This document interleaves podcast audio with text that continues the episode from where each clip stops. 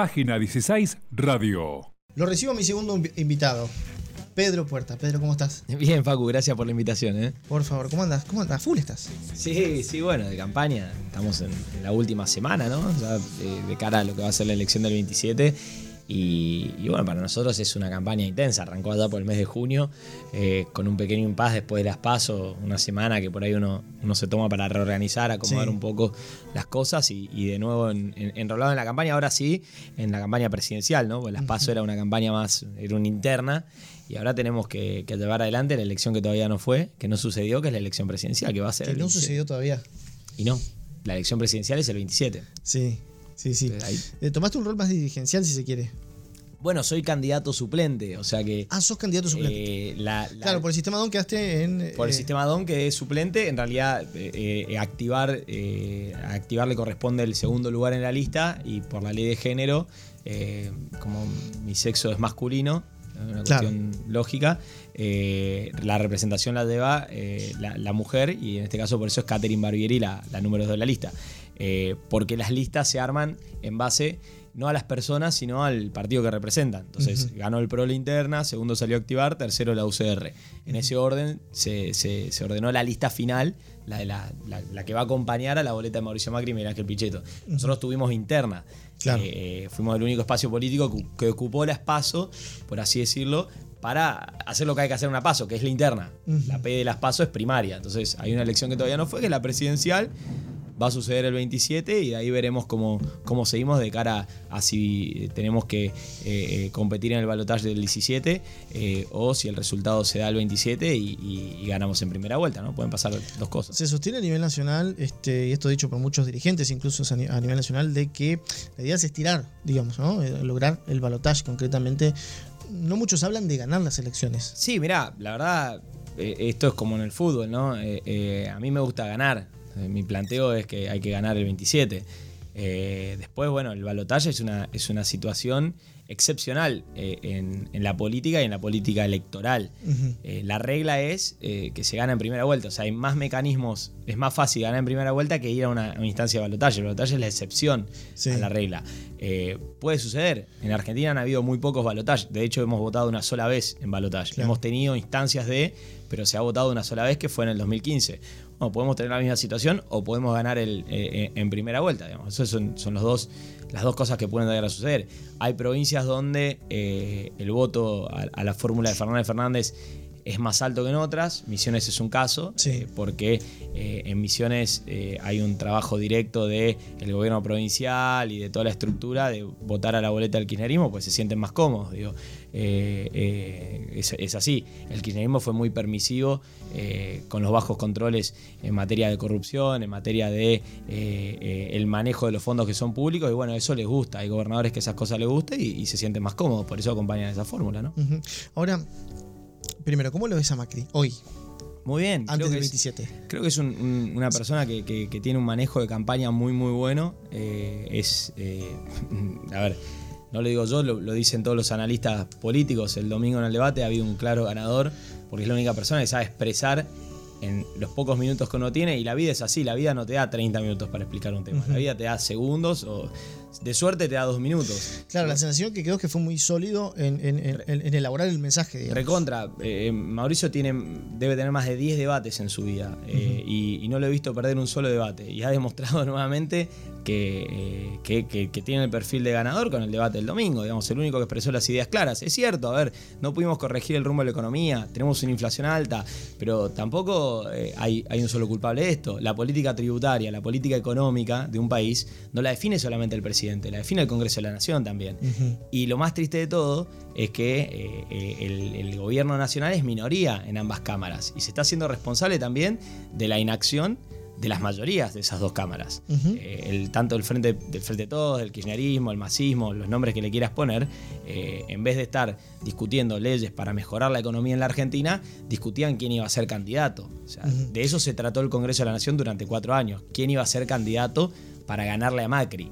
Y eso nos lleva a, las- a- a las elecciones de, de- de este 27 de octubre, pero de alguna manera discusi- discu- poniendo la discusión sobre dos modelos distintos, si se quiere. Lógico, uno- Porque somos uno- un país presidencialista, hay- nos gusta hay- votar presidente. Sí, hay, hay dos modelos distintos. Hay un modelo que va a buscar corregir el desastre que quedó después del 2015, que va a seguir en ese sentido, y otro modelo que viene a quedarse con todos los fondos públicos, con la chacra de los colonos, con la propiedad privada, con los medios de comunicación, que viene a hacer de esto Venezuela, que viene a hacer esto la Bolivia de Evo Morales. Eh, entonces, me parece que, que, es, bien claro el mensaje. No existe el presidente perfecto, no existe el gobierno perfecto, pero existe un sector que quiere vivir en una república, en una democracia, y existe otro que quiere vivir como Maduro en Venezuela o como Evo en Bolivia.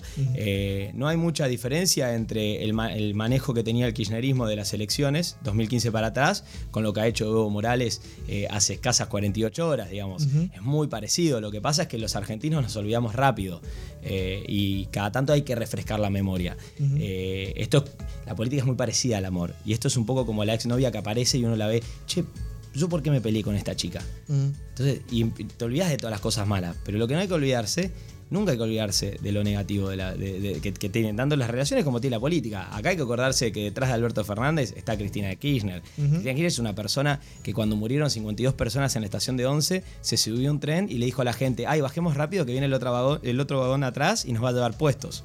Eso es Cristina Kirchner. Cristina Kirchner es una persona que cuando moría la gente en la inundación de La Plata, bailaba una cumbia arriba de un escenario en la Plaza de Mayo.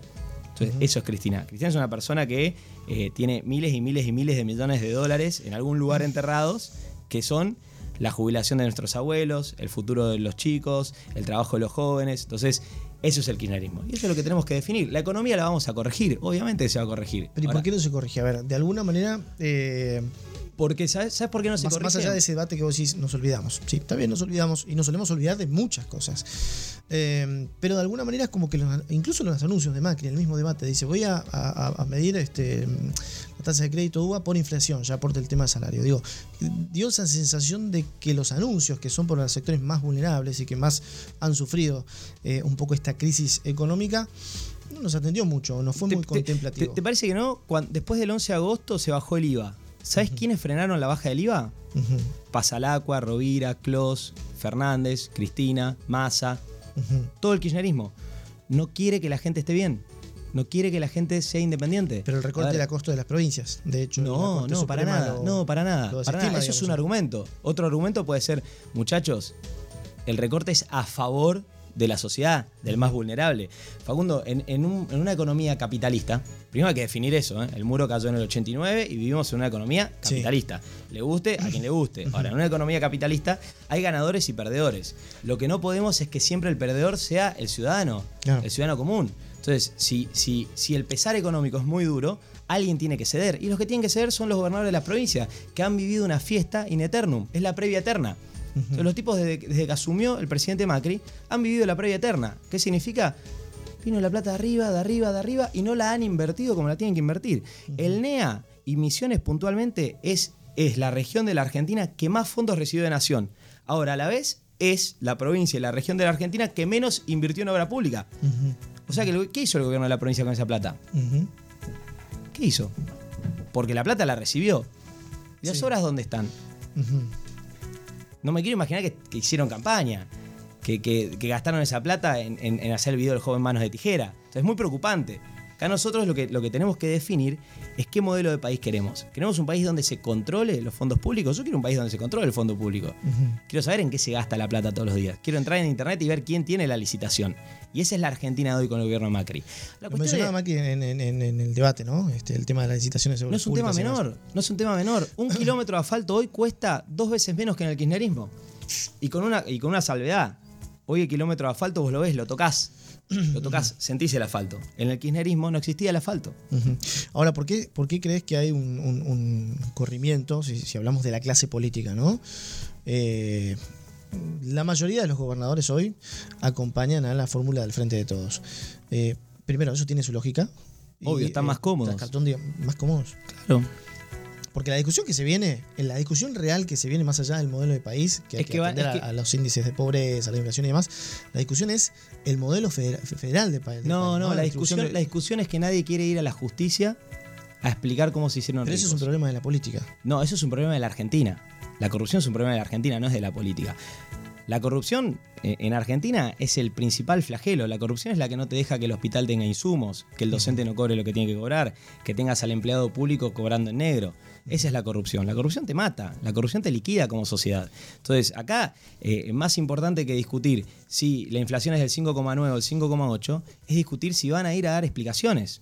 Mm. El grueso de los gobernadores de la Argentina no pueden dar explicaciones. Porque cuando arrancaron paseaban en colectivo y ahora andan todos en jet privado.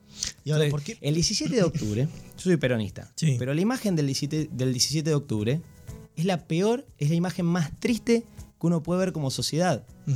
El acto de la, de la- de la supuesta lealtad, la, la lealtad al kirchnerismo, fue la imagen más triste de la política de Argentina. Ujú. Ver un montón de gobernadores que se fueron en jet privado a un acto. Y la mayoría de esos gobernadores son de provincias pobres, que no han podido resolver la pobreza que tienen en su provincia. Entonces, lo que quieren es, lo que quieren es la comodidad del kirchnerismo, porque el kirchnerismo les da comodidad. ¿Cuál es la comodidad del kirchnerismo? Roba tranquilo que yo no te voy a decir nada. Cristina, en ese mismo acto que mencionas, este, habla de eh, la deuda del FMI. Dice que eh, de alguna manera lo que van a hacer en el caso de un eventual gobierno es investigar ah, cuáles fueron los destinos del FMI, ¿no? Casi de, de los fondos de- derivados por el FMI. De alguna manera como una cierta alerta, alarma, digamos, para el sector de... Igual no, no tiene, no tiene mucho que, que investigar. Entra en internet, vos te podés fijar tranquilamente, tanto en el Ministerio de Hacienda como en las distintas páginas del gobierno, cómo se distribuyen los fondos. Porque la diferencia que hay entre el kirchnerismo y el macrismo, lo que pasa es que el kirchnerismo esto no lo sabe. Es que cuando la palabra público está adelante, significa que todos podemos acceder de manera directa. Entonces nosotros hoy tenés un gobierno que te permite el acceso a la información pública. Hoy vos sabés de qué se trata. El kirchnerismo hoy tiene argumentos para ir a una campaña electoral, te habla de inflación, te habla de pobreza y demás, porque tiene números ciertos para discutir los temas. Cuando gobernaba el kirchnerismo, nosotros decíamos que la pobreza era del 36%, la misma pobreza que hay hoy en día, 36%, la misma pobreza, y el kirchnerismo te decía, no, nosotros somos Pero Alemania. marco- pero en el marco de una campaña que Macri habría haber- reducir esa pobreza en cuatro años. Claro, por supuesto, es que tenemos que ir a pobreza cero, urgente. Nosotros tenemos que buscar, el- no solo el objetivo del presidente Macri, es uno de los objetivos de desarrollo sostenible de Naciones Unidas. O sea, el que no tenga en la cabeza que el objetivo es pobreza cero, lamentablemente no puede estar haciendo política en el mundo de hoy. Pobreza cero es un objetivo, pero es un objetivo más allá eh, eh, eh, de- de- de- del gobierno del presidente Macri. A ver, eh, tampoco es fácil reducir la pobreza. Vos para reducir la pobreza tenés que generar trabajo. Y si vos tenés un Congreso de la Nación que en vez de estar generando, generando leyes que den trabajo, están viendo quién se pone el traje de presidente, estamos sonados. Nuestro, el gran problema de los argentinos hoy es que le hemos dado la banca de diputado nacional a cualquiera, la gente que no está capacitada. Hemos llevado al Congreso de la Nación gente que no está capacitada para ser ni diputado nacional ni senador nacional, que cuando hay que discutir de economía no van a las reuniones de comisión. Pues una En- reunión de en- comisión. ¿En esto metes en el marco también de las representaciones de, de los diputados de Cambiemos? Eh, ah, ¿Tenés que analizar uno por uno? Sí, por supuesto. Mm. Por supuesto, yo, yo, eh, a ver, eh, yo no soy, no, no- no soy diputado nacional, pero de ser diputado nacional, de lo único que discutiría sería la cuestión económica, que es el gran problema que tiene la Argentina. Tenés que bajar los impuestos. Hablas de empleo y tenemos una tasa de desempleo bastante alta. Altísima. Altísima que hay que reducirla de manera urgente. Ahora, eh, no la puede reducir el presidente una mañana levantarse. Lo hemos visto hace un mes. En una mañana, a través de un decreto, pidió la baja del IVA y salieron todos los gobernadores y los diputados del kirchnerismo en contra de una medida que es para salvaguardar el bolsillo de la gente. Mm. Entonces, cuando vos tenés al kirchnerismo en contra de la sociedad, es increíble que saquen votos. Y lamentablemente sacan votos porque esconden al principal flagelo de la Argentina, que es Cristina Kirchner. Volvemos a una, a una sociedad con un debate tremendamente polarizado cuando de alguna manera hace algunos meses, meses atrás se esperaba que al menos no sea así, ¿no? Que, que no sea tan, Pero tan, tan contundente. Necesitamos que haya polarización, Facundo. Sin polarización el mundo no, no, no se mueve. Mm. El, gran problema, el gran problema de la sociedad hoy en día es que ha perdido los polos. Sí. Nosotros, nosotros somos muy jóvenes, pero cuando nuestros Pero, padres pero, eran... pero, cuando hablamos de esto, que, que incluso lo planteas vos, digamos, de fortalecer un Congreso más mucho más este mucho más eficiente, ¿no? Eficaz y eficiente dentro de lo que es un esquema presidencialista, como, como lo tenemos nosotros, ¿no? Eh, se necesita mayor distribución de poder, si se quiere, ¿no? Eh, En, este esquema político nacional. No, no, no tanta polarización, sino eh, negociaciones de, de, de diputados nacionales, negociaciones de senadores, como que está mal visto eso. Y lo, lo termina resolviendo un presidente en una conferencia de prensa, en cuestiones menos enunciativas, digamos. No se termina resolviendo problemas de fondo también. Sí, lo, bueno, lo que pasa es que cuando uno quiere, repito, cuando vos querés discutir En sociedades polarizadas, digo, ¿no? Cuando vos Uno querés- dice, el otro contradice. Cuando vos querés discutir la baja de impuestos en la Argentina, los diputados no van a la sesión. No hay quórum. Entonces, la mayoría no da quórum cuando tenés que discutir. A ver, hubo que discutir una mejora para las jubilaciones de los argentinos y toda la izquierda y el kirchnerismo salieron a quemar la plaza de los dos congresos, a ir con eh, eh, eh, ¿cómo es que es? esas, esas armas que armaron entre, entre los comunistas y, y los kirchneristas y quemaron todo el congreso, rompieron todas las balas del congreso y hoy un jubilado tiene mejor protección mejor protección previsional que antes, gracias a la mejora que hubo en el sistema, en el, su- en el sistema de jubilaciones. No por nada la mayoría de la gente que acompaña al presidente Macri en las marchas son nuestros abuelos. Porque se ha hecho una muy buena política. Acá hay que mejorarla muchísimo más. Obvio que hay que mejorarla mucho más. Pero no depende solamente del presidente, depende también del Congreso.